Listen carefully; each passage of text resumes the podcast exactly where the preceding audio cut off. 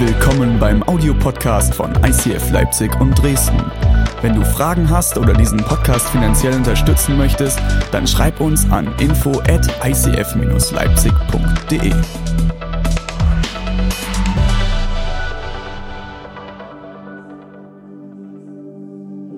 Okay, ähm, wir steigen aber schnell ein. Wir befinden uns in der Daniel-Serie. Wie war es bisher in Leipzig? Ja?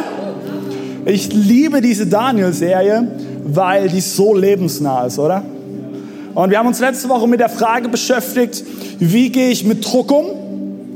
Und heute, perfekt zu unserem Abend Gottesdienst, beschäftigen wir uns mit der Frage, wie komme ich Gott näher? Und ich will einsteigen mit folgender Perspektive. Ähm, wer erinnert sich noch an seine allererste Liebe?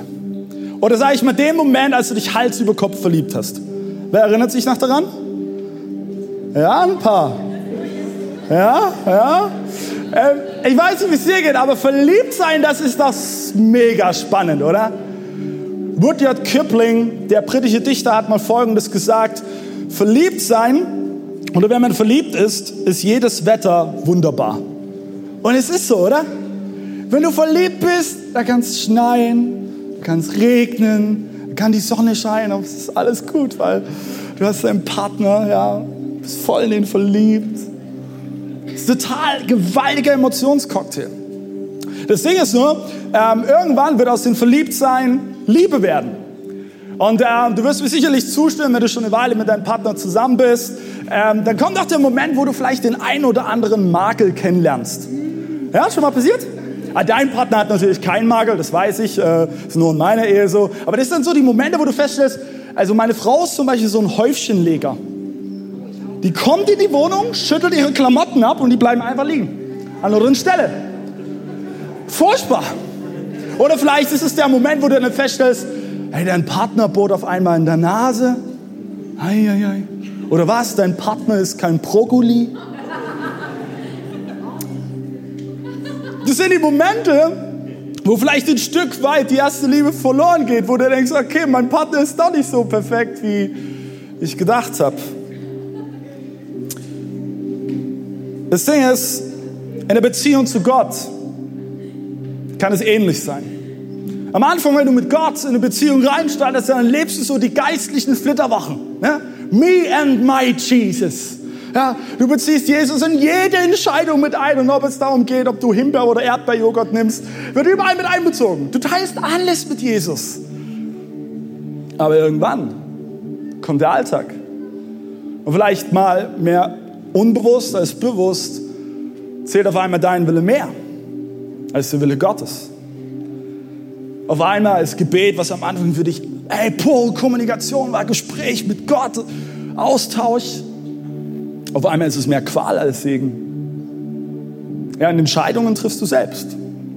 Du beziehst Gott nicht mehr ein. Und auch hier ist der Moment, wo du die erste Liebe verloren hast. Und das ist sehr spannend. In Offenbarung 2, Vers 5 heißt es, erkenne doch, wie weit du dich von deiner ersten Liebe entfernt hast. Kehre wieder zu mir zurück und bemühe dich so, wie du es am Anfang getan hast. Wenn du dich nicht änderst, werde ich kommen und dein Leuchter von seinem Platz unter den Gemeinden wegnehmen. Krasse Botschaft, oder? Gott sagt dir, hey, wenn du merkst, du hast dich von der ersten Liebe entfernt, kehre zurück zu mir. Fakt ist eins, wir leben in einer, in einer Kultur, in einem Umfeld, die an ganz, ganz vielen Stellen andere Werte lebt und vorlebt, wie es Gottes Werte sind.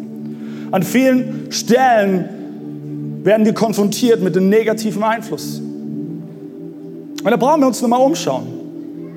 Lügen, dass sich die Balken biegen, hey, ist okay. Und wenn nicht, dann nimm das halt Notlügen. Eine Notlüge geht ja immer. Ne? Über andere Leute her reden hinterm Rücken. Ist okay, macht jeder so. Warum solltest du das nicht auch so machen? Weniger machen. Oder Affären, One-Night-Stands. Hey, weißt du was? Ist doch normal heutzutage. Probier dich aus. Entdeck deinen Körper. Mach, was du willst. Die große Frage ist heute Morgen, Wie schaffst du es in einer Kultur mit anderen Werten und negativen Einflüssen immer wieder zurück zu der ersten Liebe zu kommen?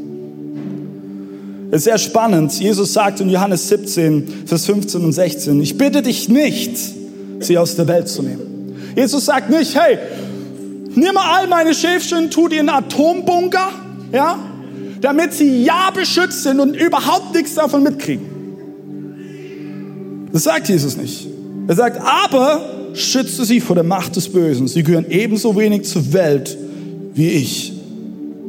Das Ding ist, Jesus wird dich nicht einfach aus der Welt nehmen, sondern du wirst in deinem Leben mit Werten konfrontiert werden. Und ich hoffe, wenn du die ersten zwei Themen der Dane sehr schon da warst, äh, konntest du dich damit reindenken. Und ich wünsche mir so sehr als Christen, dass wir nicht immer diese Mentalität haben, lauf Forest, davon wegrennen, weil dadurch ist nämlich eine christliche Prägung entstanden von sogenannten, ich nenne sie gerne christliche Aliens, die sich durch ihr konservatives, schräges Verhalten so ins Abseits manövriert haben, wo ich an mancher Stelle verstehen kann, dass manch einer kein Christ werden will. Sondern vielmehr ist die Frage, ja, wir leben in dieser Welt und Gott hat uns hierher gestellt. Und wie können wir lernen, damit umzugehen? Und wie schaffen wir es immer wieder, die Nähe zu Gott zu suchen und auch zu finden? Wir steigen heute ein weiter in der Geschichte von Daniel. Wir beschäftigen uns heute mit Kapitel 4. Und äh, wir werden gleich wieder in einem Hörspiel hören. Nebukadnezar, der König, hatte wieder einen Traum. Und ein Traum, der für sein Leben eine schwerwiegende Folge haben würde. Und wie das aussieht, hören wir uns jetzt an. Ich, Nebukadnezar, lebte sorglos in meinem Palast. Da erschreckte mich ein Traum. Deshalb rief ich alle Weisen Babels zu mir, doch sie konnten mir den Traum nicht deuten. Schließlich trat Daniel vor mich hin. Ich sagte zu ihm, ich sah deutlich einen Baum. Er stand in der Mitte der Erde und war unermesslich groß. Er wuchs und wurde immer größer und mächtiger und sein Wipfel reichte schließlich bis in den Himmel. Er hatte frische grüne Blätter und trug so reichlich Frucht, dass alle von ihm genährt wurden. Die wilden Tiere fanden unter ihm Schatten und in seinen Zweigen nisteten die Vögel des Himmels. Plötzlich rief ein Engel mit mächtiger Stimme, Fällt diesen Baum! Die Tiere sollen aus seinem Schatten fliehen und die Vögel aus seinen Zweigen. Den Stumpf und die Wurzeln aber lasst stehen. Jetzt sag du mir, Daniel, was der Traum bedeutet. Daraufhin stand Daniel eine Zeit lang vor Entsetzen wie erstarrt, weil ihm seine Gedanken Furcht einjagten.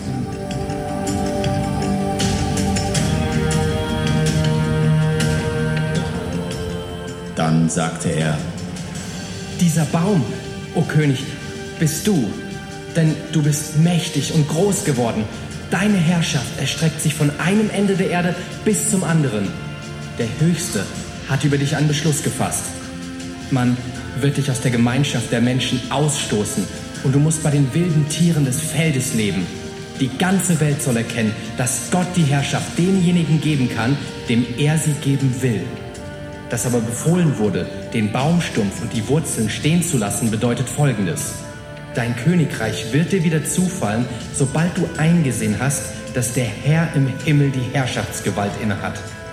Darum, o oh König, höre an, was ich dir rate. Brich mit deinen Ungerechtigkeiten und kümmere dich darum, dass die Armen und die Unterdrückten das bekommen, was sie brauchen. Nur dann kann es dir auf Dauer gut gehen. Zwölf Monate später, als Nebukadnezar auf dem flachen Dach des Königspalastes in Babel spazieren ging, rühmte er sich und sagte, ha, ist es nicht dieses großartige Babel, das ich allein durch meine gewaltige Macht zur königlichen Residenz erbaut habe?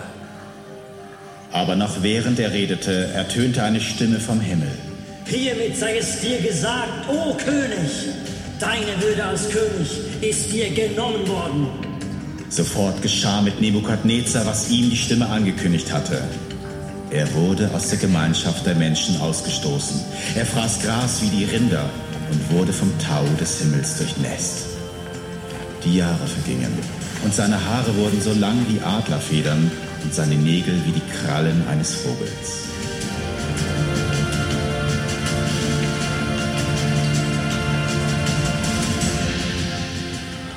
Dieser Jahre richtete ich, Nebukadnezar, meine Augen zum Himmel auf. Mein Verstand kehrte wieder und ich dankte dem Höchsten.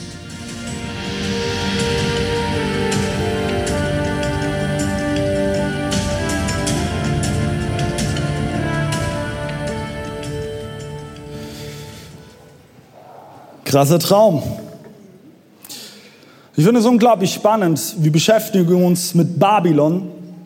Aber weißt du, Babylon ist nicht nur eines der größten Reiche unserer Weltgeschichte gewesen, ein geografischer Ort, sondern Babylon ist auch eine Kultur. Und diese Kultur, die findest du heute und auch in der Bibel. Und ich will mit dir mal ganz kurz das größere Bild aufzeichnen, ähm, was wir in der Bibel finden. Babylon-Kultur findest du schon am Anfang an in der Bibel. Und es fängt in Garten Eden an. Vielleicht erinnerst du dich, Gott schuf den Menschen nach seinem Ebenbild. Es setzte sie als Verwalter in den Garten Eden ein. Und er gab ihnen alle Freiheiten. Aber da war dieser Baum der Erkenntnis. Von denen durften sie nicht essen. Und wie es so war, kam der Tag. Eva ging spazieren, splitterfasernackt.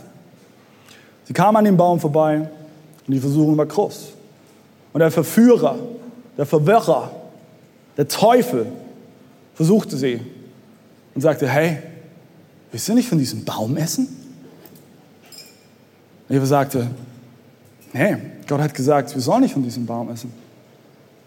Der Teufel meinte, aber Eva, Gott will dir sowas Gutes vorenthalten? Schau dir doch mal den Apfel an. Also dann kann Gott ja kein liebender Gott sein. Und es ist unglaublich spannend, schon in den ersten Kapiteln, in den ersten Seiten der Bibel wird die Lüge des Satans entlarvt. Er sagt nämlich, mir geht's nur um dich. Mir geht's nur um dich. Also ich würde dir ja alles anvertrauen. Aber weißt du was, Gott, Gott geht's nur um sich selbst. Gott geht's gar nicht um dich. Er will bloß immer selber mehr Macht haben. Und dann geht es weiter. Dass nämlich hier die Babylon-Kultur beginnt, wo der Mensch sich selbst auf einmal in den Mittelpunkt stellt und Gott ins Abseits manövriert. Und es geht weiter mit dem Turmbau zu Babel. Vielleicht hast du die Geschichte mal gelesen, diese verrückte Story.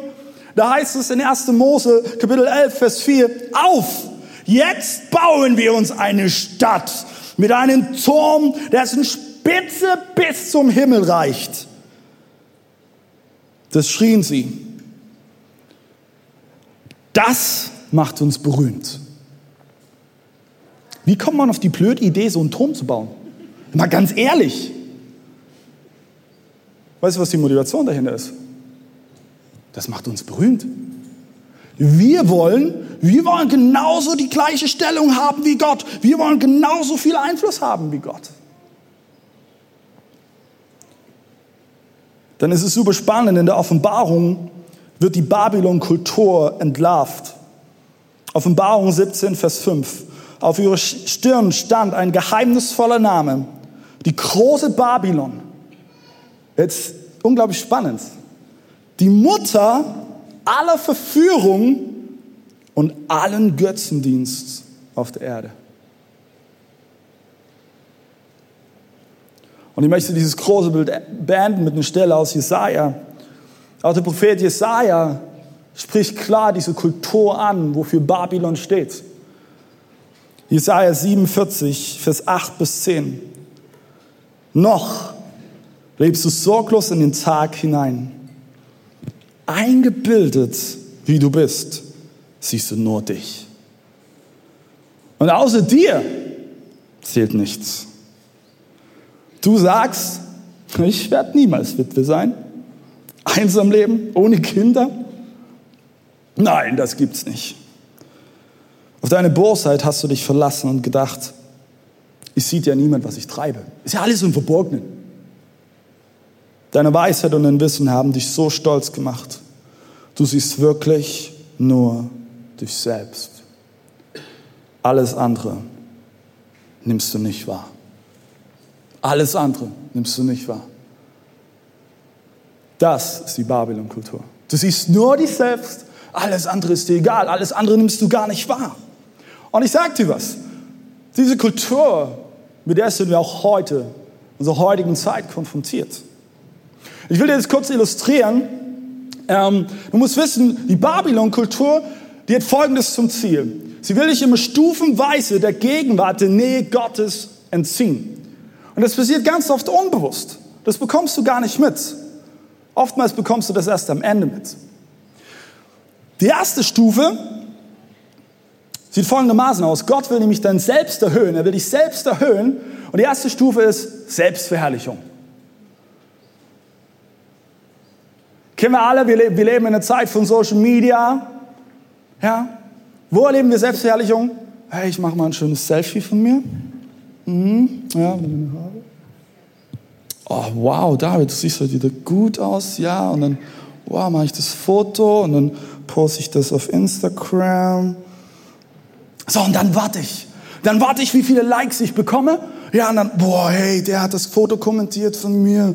Boah, voll cool, ey. Ah, ich habe schon 150 Likes. Selbstverherrlichung. Nächste Stufe ist Selbstauferbauen. Also ich weiß nicht, wie es dir geht. Du bist ja heute Morgen hier in diesem Gottesdienst. Äh, musst jetzt die Predigt anhören von David, aber ich höre mir nur noch Predigten an, die mir gut tun. Ja? Weil ganz ehrlich, wenn ich schon Sonntagmorgen hier aufstehe und in den Gottesdienst gehe, dann will ich wenigstens danach nach Hause gehen und auferbaut sein. Ja? Und nicht das Gefühl haben, ich muss mein ganzes Leben ändern. Bibel lesen. Ah, Bibel lesen, ja, also ich weiß nicht, vielleicht kennst du schon den Bibabo, ja, den Bibelbastelbogen mit vorpräferierten Seiten zum Rausreißen. Kannst du alle unbequemen Passagen raushauen. Auf einmal macht Bibellesen wieder Spaß. Hammer, super. Selbst auferbauen. Hey, und wenn es mal, mal kompliziert wird, ja, wenn es mal kompliziert wird, dann laufe ich einfach weg. Dann laufe ich fort. Und die letzte Stufe ist Selbstgenuss. Also wenn es für mich stimmt, wenn ich mich gut fühle, dann ist es auch meine Theologie. Und dann muss es theologisch stimmen. Jetzt kommt bloß ein ganz, ganz interessanter Punkt. An diesem Moment ist es keine Theologie mehr, weil Theologie bedeutet nichts anderes als die Lehre von Gott. In diesem Moment ist es deine Egologie, die Lehre von dir selbst. Aber es hat nichts mehr mit Theologie zu tun. Du musst wissen, das Bekenntnis, das Credo der Babylon-Kultur ist folgendes. Me, myself and I. Me, myself and I. Weißt du, was bloß das Riesenproblem ist? Wenn du dich nur um dich selbst drehst, ziehst du nur sehr kleine Kreise. Hast du es gewusst? Wenn du dich ständig nur um dich selbst drehst, wirst du wenig Einfluss haben. Du wirst dich um dich selbst drehen und du wirst nur sehr kleine Kreise ziehen. Aber wenn du willst, wenn du einen Einfluss haben willst, einen positiven Einfluss haben willst auf das Leben anderer Menschen, wenn du etwas bewirken willst, kannst du dich nicht um dich selbst drehen. Und es sind dann so Momente, da sprichst du Sätze wie, also mein Gefühl gibt mir immer recht. Mein Gefühl gibt mir recht. Was ich fühle, muss auch richtig sein.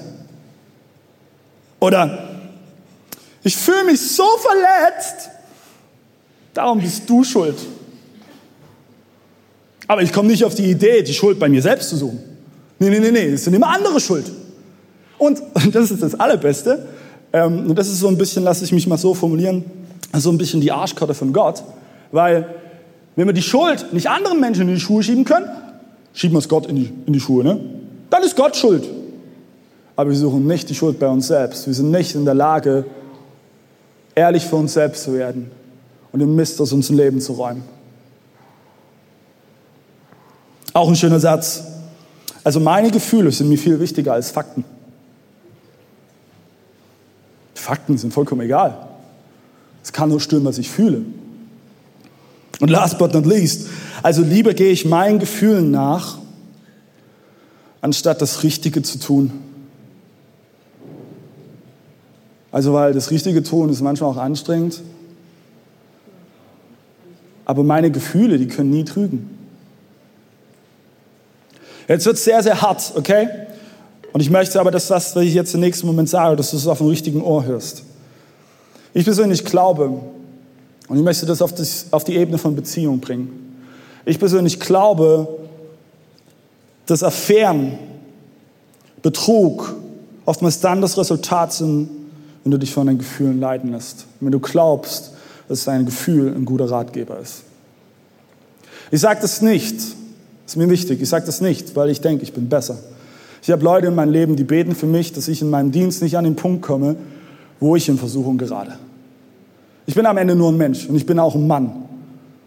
Und ich weiß nie, wie ich in der einen oder anderen Situation vielleicht mal reagiere. Und ich weiß, ich brauche Menschen, die für mich beten.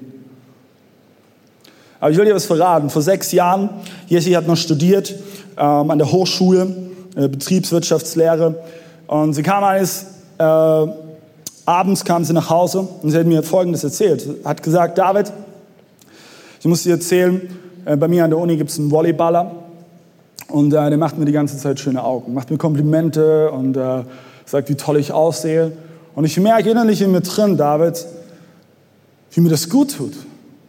Aber ich merke auch, wie da Gefühle entstehen, wo ich weiß, dass sie mich fehlleiten können.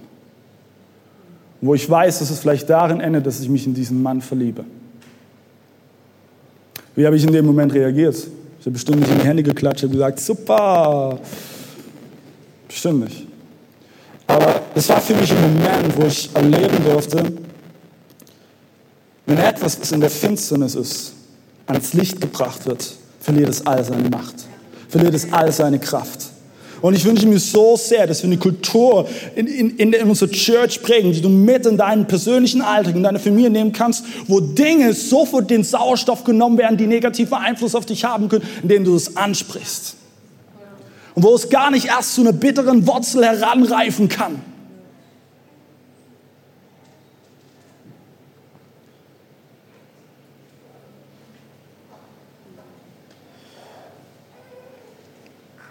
Es gibt eine Studie in den USA, die sogenannte Barmer-Studie.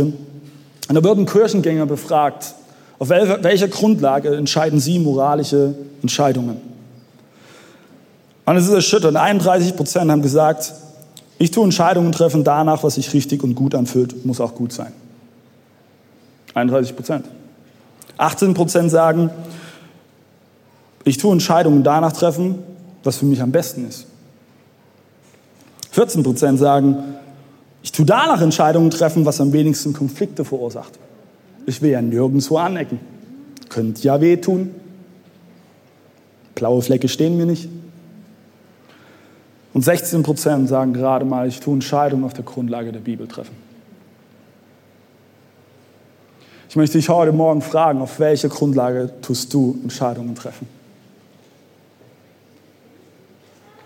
Ist die Grundlage von Gottes Wort, von Gottes Werden? Oder triffst du danach Entscheidungen, was sich einfach nur gut für dich anfühlt? Was vielleicht dir im ersten Moment der unkomplizierteste Weg ist, aber was hinten raus wahrscheinlich die schlimmsten Konsequenzen unter anderem für dein Leben haben kann.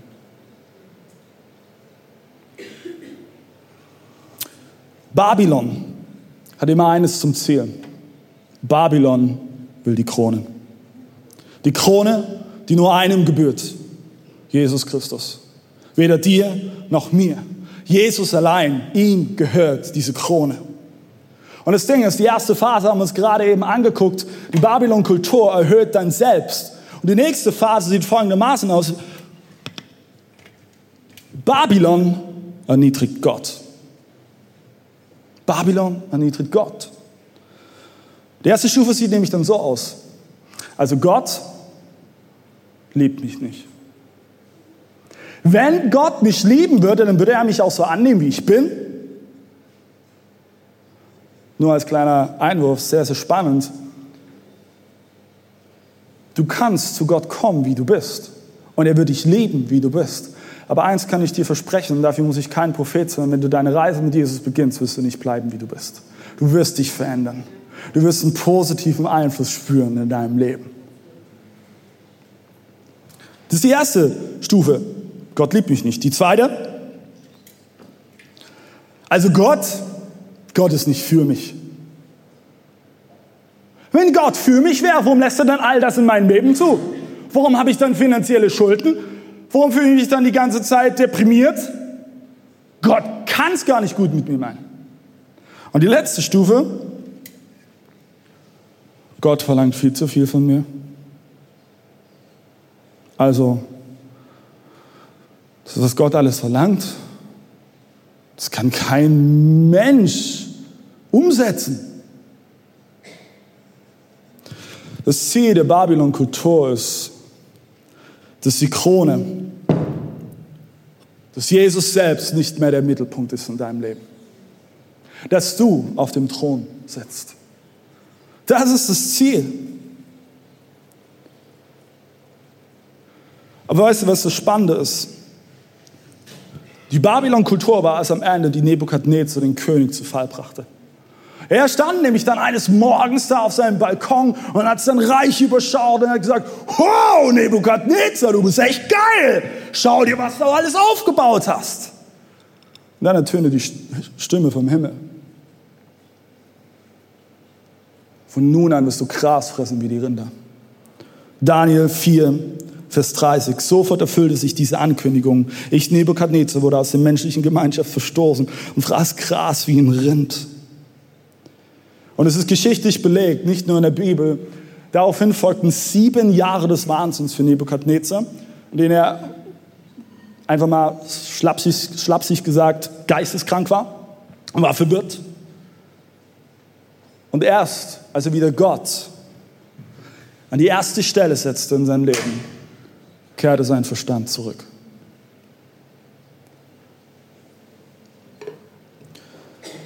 Die große Frage ist, wie kommst du und ich?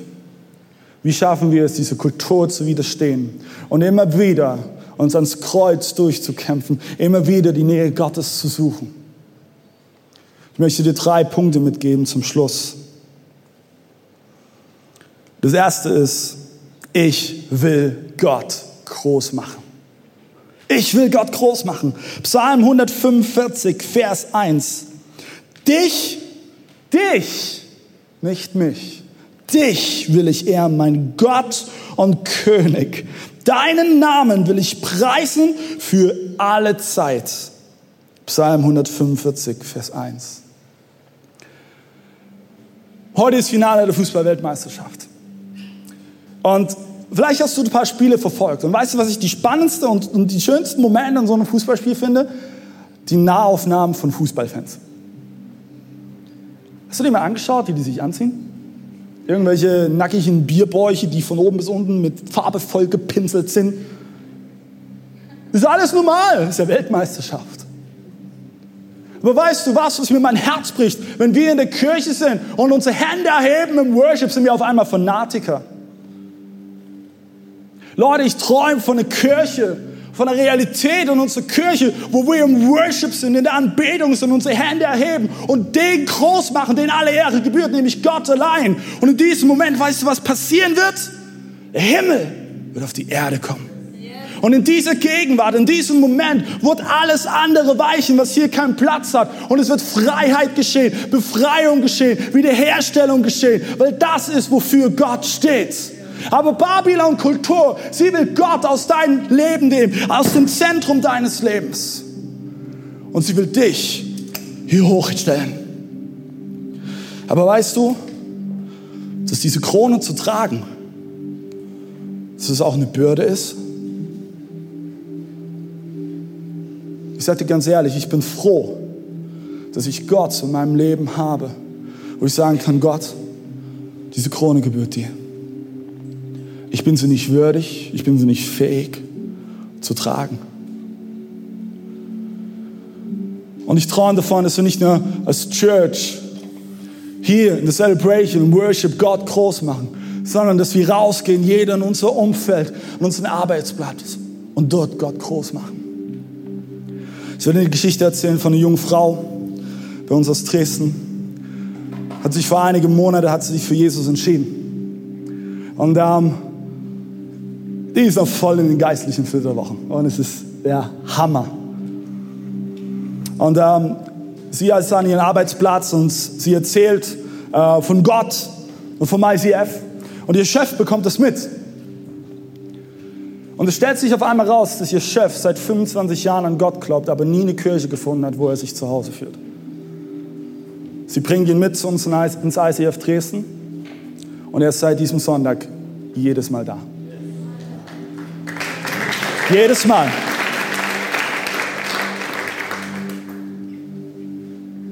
Ich glaube, oftmals bist du dir nicht bewusst, was du bewirken kannst, wenn du bereit bist, in deinem Umfeld, in deinem Arbeitsplatz, in der Uni, in deinem Haus, wo du wohnst, Gott groß zu machen.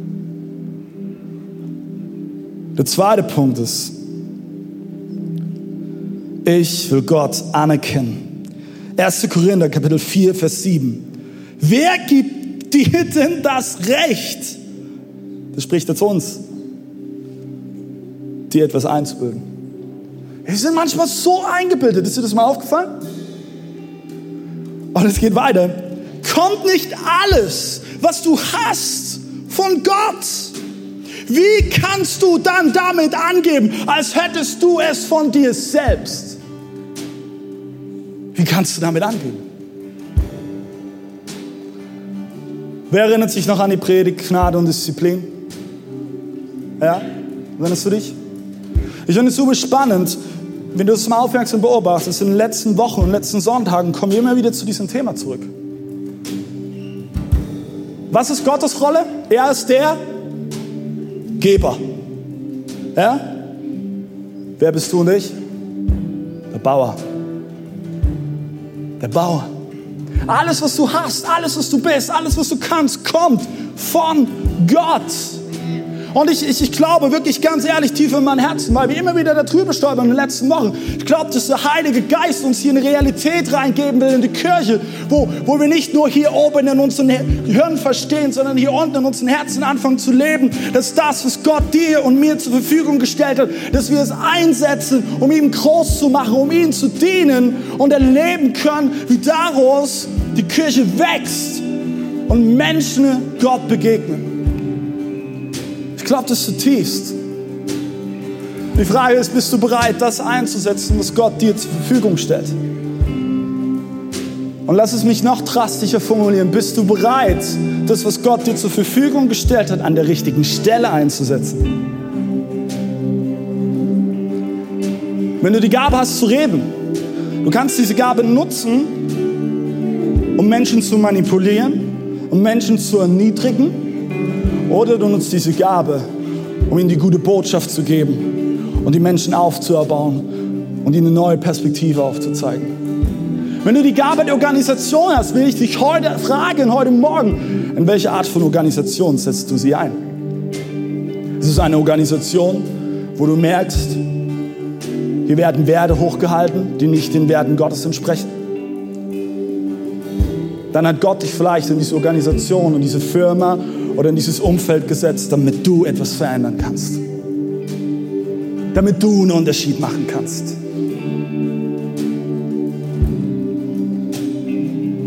Der letzte Punkt lautet, ich will mich klein machen.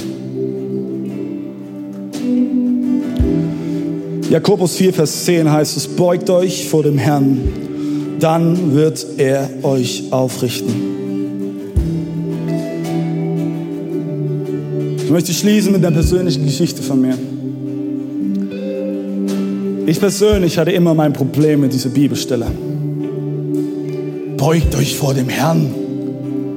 Und muss wissen, ich bin äh, in der Pfingstkirche groß geworden und es war immer mal wieder so Momente, wo die Leute sich niedergekniet haben in der Celebration. Und ich gedacht, ai, ai, ai, ai. Und ich verrate dir, warum ich so reagiert habe, weil ich nie verstanden habe, was dahinter steckt. Vor fünf, sechs Jahren etwa war ich in einer Glaubenskrise. Du wissen, ich bin im christlichen Elternhaus groß geworden. Ich habe ich hab alles Wissen mit der Muttermilch mitbekommen. Ich hätte, ich hätte dir die Story David gegen Goliath nachspielen können, sofort. Das Problem ist bloß, ich hatte sie nicht verinnerlicht. Und ich war in einer Krise, wo ich anfing an Gott zu zweifeln. Ich stellte tatsächlich die Frage, okay Gott, also warum soll Christentum Warum soll Christentum gerade die einzig wahre Religion sein? Ich war unsicher. Und dennoch, paradoxerweise, das ist ganz kurios, hatte ich dennoch in mir drin einen Traum, eine Kirche zu bauen, die leidenschaftlich ist, die am Puls der Zeit ist und eine Kirche, die was bewegt. Problem ist bloß, Kirche bauen ohne Gott funktioniert nicht.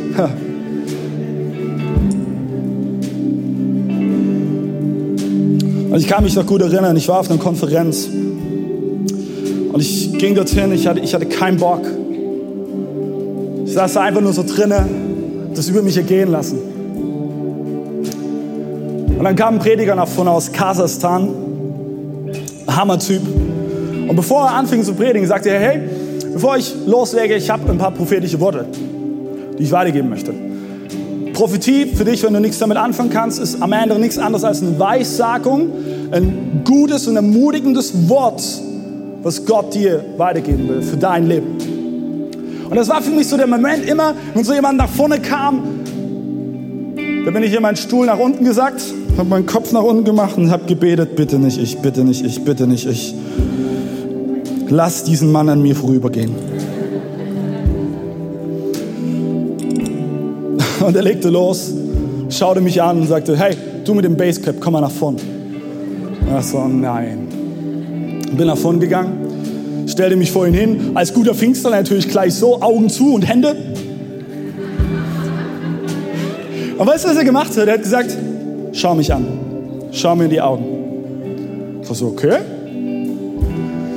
Und dann sprach er etwas in mein Leben rein, was ich seitdem nie vergessen habe. Er hat gesagt, David, deine Träume und deine Visionen sind gut. Und du tust sie aus der falschen Motivation heraus. Ich hatte diesen Mann noch nie zuvor gesehen. Er kannte mich nicht, ich kannte nichts von ihm. Ich kannte gerade mal nur so einen Vornamen. Und dann sagte er zu mir, David, du musst anfangen, dich für Gott niederzuknien. Du musst anfangen, dich für Gott klein zu machen. Du musst anfangen, Demut richtig zu verstehen. Und in diesem Moment war es wie, als ob die Zeit stehen blieb. Ich dachte, wie geht das? Der kennt mich nicht. Und ich ging nach Hause. Und jedes Mal, für Wochen, jeden Morgen, war das Erste, was ich tat, folgendes. Ich ging auf meine Knie. Weil ich innerlich etwas in mir verstehen musste, in meinem Herzen verstehen musste. Ich bin nichts ohne Gott. Ich brauchte diesen Moment, wo ich klein werden musste vor Gott. Und ich habe erlebt, so wie es in Jakobus heißt, beugt euch vor den Herrn, dann wird er euch aufrichten. Und ich musste verstehen, dass Demut nicht bedeutet, weniger von sich selbst zu denken. Weil das verstehen wir oftmals unter Demut. Du darfst nichts von dir denken. Bist ja nichts wert, kannst nichts. Das verstehen wir oftmals unter Demut. Aber das ist eine falsche Demut. Demut bedeutet vielmehr, weniger an sich selbst zu denken. Den anderen in den Blick zu nehmen. Sich nicht nur um sich selbst zu drehen.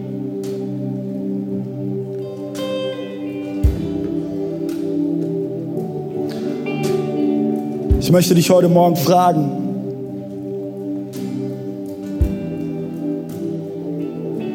wie nah bist du an Gottes Herz? Vielleicht sagst du, hey, das kann ich ja schwer messen. Soll ich das Maßband zwischen uns legen? Oder ich glaube, wenn wir ehrlich für uns selbst sind, spüren wir es in unserem Herzen. Wie nah an Gottes Herz sind. Mein Gebet ist heute, dass diese Babylon-Kultur, dass sie gebrochen wird und dass ihre Macht verliert in dein Leben. Und dass du wieder den in den Fokus nimmst, der nur das Beste für dich in den Blick hat, nämlich Jesus Christus allein. Ich lade dich ein, dass du mit mir aufstehst.